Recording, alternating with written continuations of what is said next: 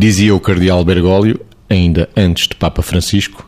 vão aprender com as pessoas antes de lhes ensinarem seja o que for. Margarida. Este é um bom apelo à muitas vezes uh, arrogância intelectual e não só, à arrogância em geral. Ou seja, há muitas pessoas que sabem algumas coisas e julgam que sabem muito. E há imensas pessoas que sabem muito e julgam, tendo a humildade de, de, de, o reconhecer, que sabem só algumas coisas. E, portanto, eu não estou nada de acordo com aquelas pessoas que acham que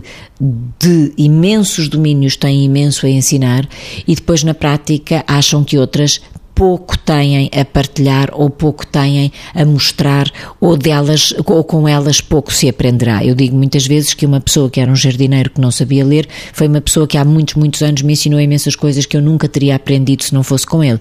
E, portanto, esta capacidade de ouvir o outro, esta capacidade de saber qual é a mensagem do outro no seu entendimento da vida, esta,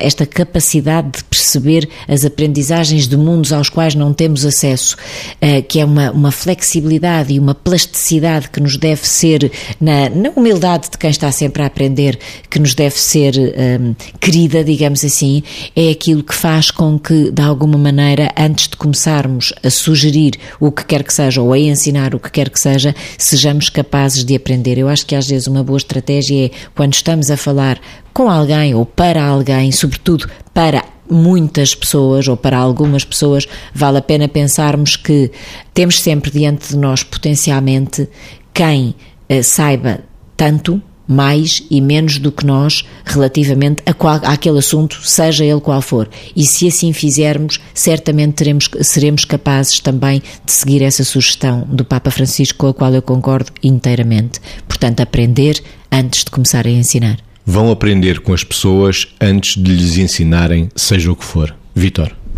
Eu acho que, inclusivamente, a disponibilidade para aprender e mostrar a disponibilidade para aprender é uma grande forma de ensinar.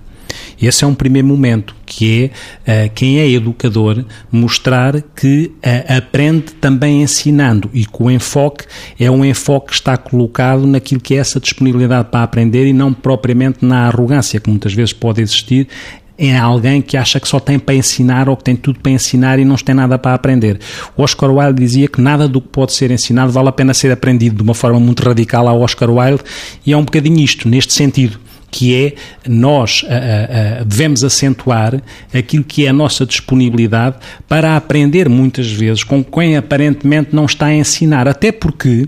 o, o melhor processo de aprendizagem muitas vezes vem, e nós sabemos até nas nossas relações com os educadores ou com os professores, que o conhecimento muitas vezes é mais absorvido e, e é mais integrado quando alguém não está numa postura muito formal do ensinar ou muito impositiva do ensinar, ou seja, seja, quando a pessoa ensina, ensinando-se toda, ou seja, quando a pessoa passa ela toda com a sua experiência, com a sua sabedoria, com o seu conhecimento, mas também com a sua humildade. E, portanto, o aprender neste sentido é uma relação afetiva, é uma construção afetiva. E nessa construção afetiva não impera tanto aquilo que é o ensinar na presunção de ensinar, mas aquilo que é o ensinar que tem a ver com o facto da pessoa se partilhar naquilo que é com os conhecimentos que tem. E esse ensinar é aquele que é mais impregnado por quem está a ser ensinado, porque aí estará mais disponível para aprender, porque não há barreiras, diminui a barreira entre quem ensina e quem é ensinado. Aprender com emoção. Que cruza ensinar com emoção.